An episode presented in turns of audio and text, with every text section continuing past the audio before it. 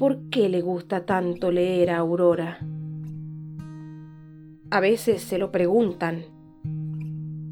A veces se lo pregunta. Es una apasionada lectora. No llama la atención a su familia o a sus compañeras de trabajo por el tiempo que le dedica. Tiene que buscar ratitos perdidos, horas robadas. Ni por el número de libros al mes, que casi nunca pasa de uno. No, es la pasión. Tiene que ver con la intensidad, con ese secreto que oculta.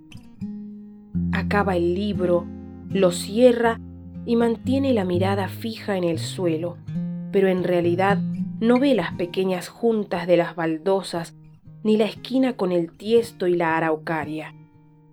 Apenas se atreve a tocar de nuevo la portada. Hay alguien que ha sido capaz de escribir esto, piensa. Alguien en el mundo comparte lo que yo siento.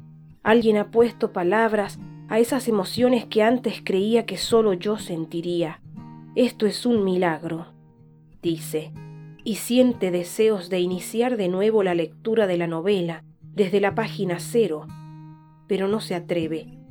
No sabe si quiere, en realidad. Hay otros libros que la esperan y quiere saltar a ellos. Alguien en el otro lado del mundo, en otro idioma, ha sido capaz de comprender lo que yo siento. Esto es un milagro. No estoy sola. No soy rara.